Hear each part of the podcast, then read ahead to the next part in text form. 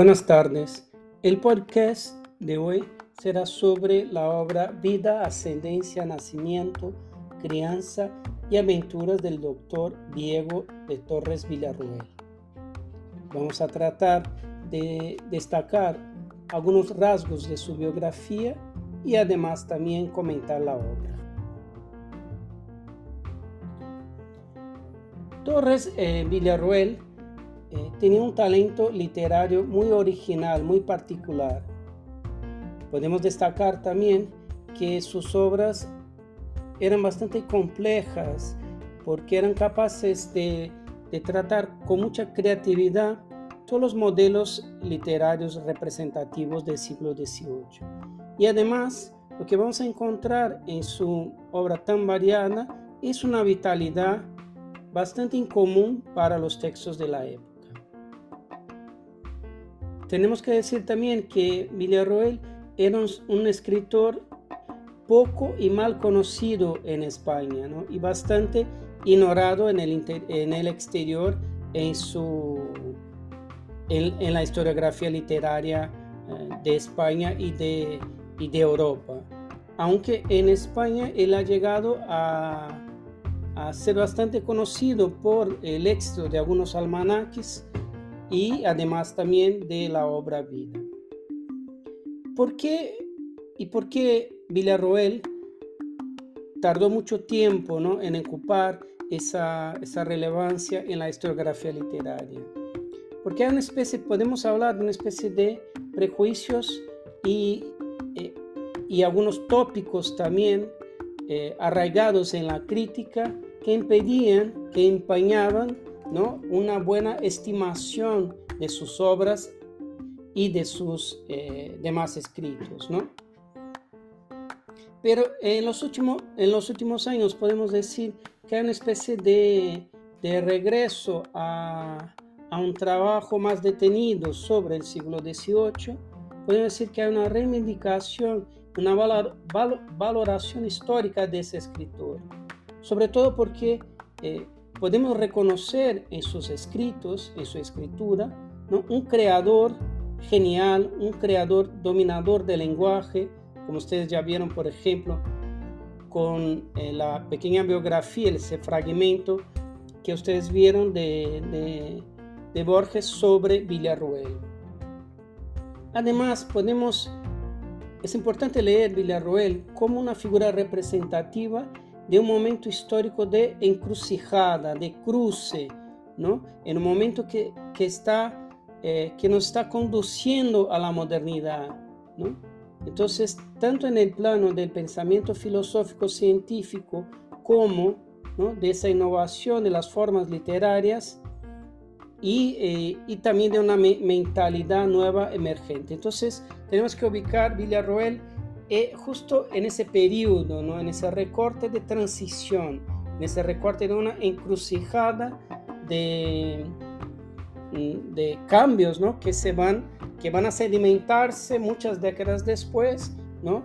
Eh, en el modernismo, en la modernidad, ¿no? en un cambio en la sociedad bastante más eh, radical y que tiene que ver con la sociedad contemporánea. Además, si hablamos de características más generales de Villarroel, de su obra, como les dije al principio, vamos a reconocer una vitalidad desbordante, así torrencial, ¿no? Entonces, esos caminos vitales, ¿no? esos caminos eh, que él ha buscado en su biografía, ¿no?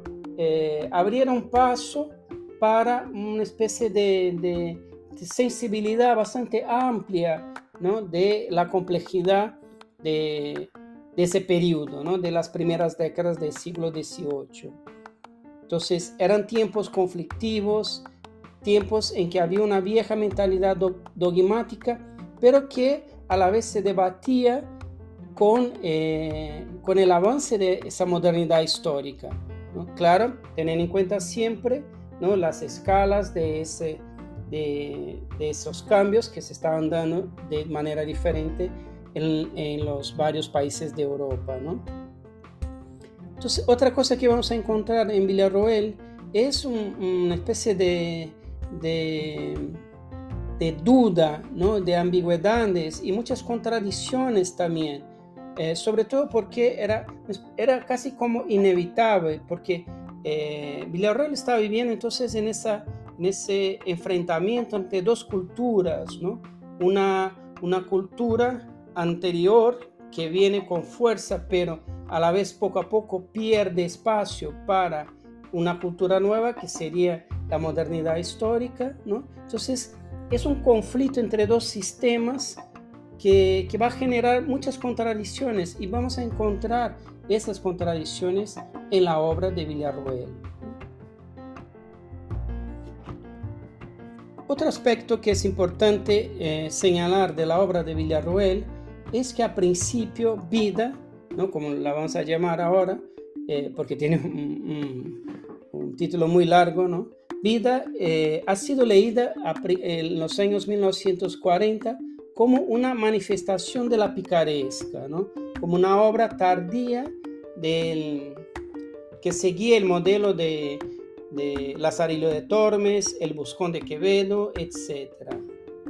Entonces era una especie de, lectura, sobre todo de, del personaje eh, principal, ¿no? ese personaje en primera persona que aparece en vida, como un, pícaro ¿no? que, que a través de, su, de la negatividad de su vida, una cierta ironía también, intentaba uh, abrir paso ¿no? para, para desarrollarse como, como, como niño, como adulto, etc.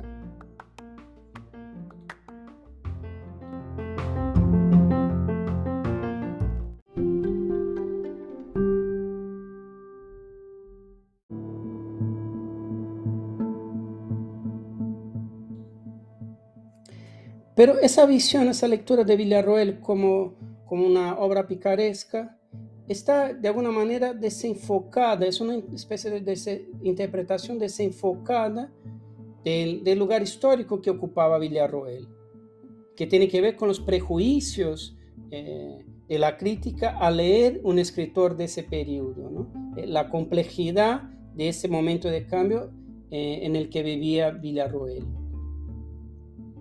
Por ejemplo, eh, Villarroel, acuérdense, él ha escrito, además de vida, ha escrito almanaques, ha escrito sueños, ¿no? Eh, sueños son una especie de, de, pequeñas narrativas, de pequeños relatos en el que él va por la ciudad de Madrid con el fantasma de Quevedo y va un poco como que haciendo una lectura moral de lo que se está convirtiendo la ciudad, ¿no? Entonces, eh, todos esos materiales narrativos ¿no? de Villarroel tienen una marca, una marca ya eh, de ese conflicto entre un sistema, un sistema de pensamiento dogmático, un sistema eh, de pensamiento relacionado a la sociedad, una sociedad estamental, hacia esa modernidad histórica que vamos a conocer sobre todo en las últimas décadas del siglo XIX. Pero entonces todos esos materiales narrativos, esos episodios de sus existencias, relatados tanto en vida como en otras obras, eh, esa variedad de actitud, de tonalidades, ¿no? de cómo él, va tratando ese material narrativo y, y esa autoindagación del yo, ¿no? que es algo muy particular de vida y muy particular también de otras obras de Villarroel, es que eh, nos permiten desplazar eh, vida de Villarroel de, la novela picaresca, ¿no? intentar pensarla eh, en el interior de una, de una modernidad que está en sus, sus inicios.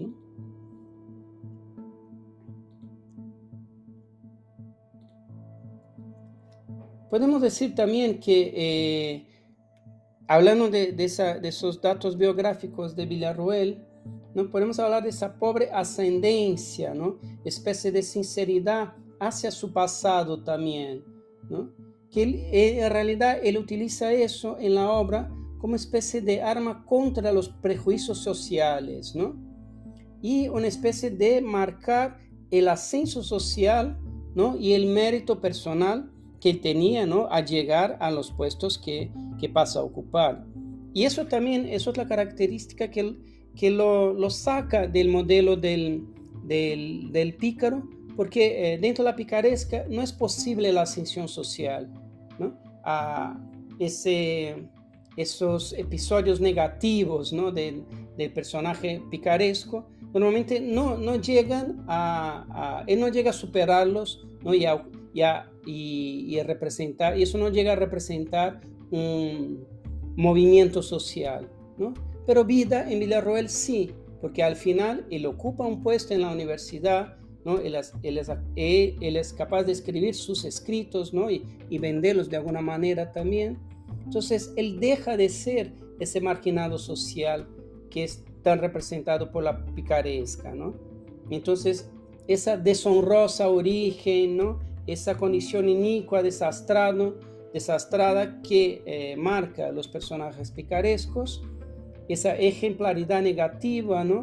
Eh, es muy diferente en la obra Vida. ¿Por qué? Porque eso solo le sirve para, eh, como motor para cambiar su vida y para llegar a esa ascensión social. Y otra cosa que vemos también como, eh, podemos ver como diferente, eh, es que eh, en la picaresca el sistema, hay un sistema cerrado de valores morales y sociales. Entonces de ahí el pícaro no tiene cómo escapar. Pero Villarroel, a, a diferencia de, de, de, ese género, ¿no? él es capaz, los personajes de Villarroel son capaces ¿no? de romper ese sistema entonces es un sistema que todavía es un poco ambiguo, pero permite un cambio, permite una movilidad que normalmente no encontramos en el sistema social que, que vemos en la picaresca. También podemos pensar en Villarroel con, con algún cuidado, pero eh, podemos pensarlo eh, relacionándolo a, la novela de formación, ¿no? al Bildungsroman eh, alemán, porque en vida hay un proceso de construcción de una personalidad con relación al propio mundo histórico en el que vive. Y ese proceso se da a través de la toma de conciencia de la identidad personal y del conocimiento de la realidad. Algo muy moderno, ¿no? Algo que tiene que ver con una mentalidad que en realidad eh, la, eh, la, encontraríamos y se sedimentaría, se decantaría sobre todo a fines de ese siglo. Entonces, es esa toma de conocimiento, es esa observación de la realidad que conduce el personaje al descubrimiento y a la aceptación de su propio destino, ¿no? Y también a una inserción en esa sociedad.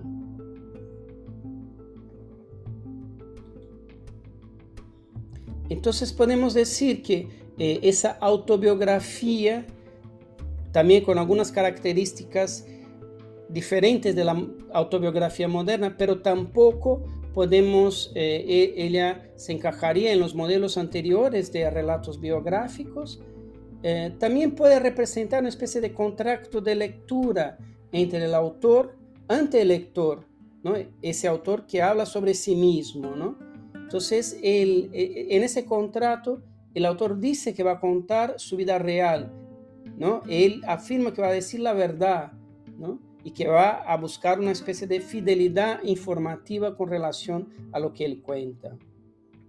Y eso es lo que vemos en vida, ¿no? Desde el principio, él articula eso, ¿no? Alrededor de su nombre propio, un mundo de la realidad a través del discurso, ¿no? Entonces, él es el dueño de la conciencia viva, ¿no? Que va revelando los elementos de su historia.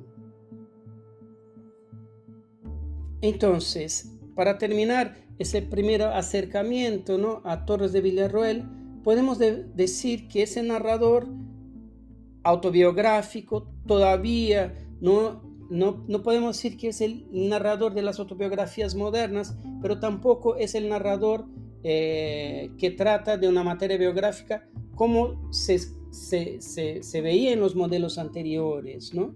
Eh, pero vemos algo muy claro, que es un narrador que es dueño de su voz, ¿no? Dueño, eh, dueño de su voz y capaz de construir una perspectiva que confiere orden, unidad y sentido a lo que es narrado, ¿no? Además de, de la autenticidad también de lo que es narrado.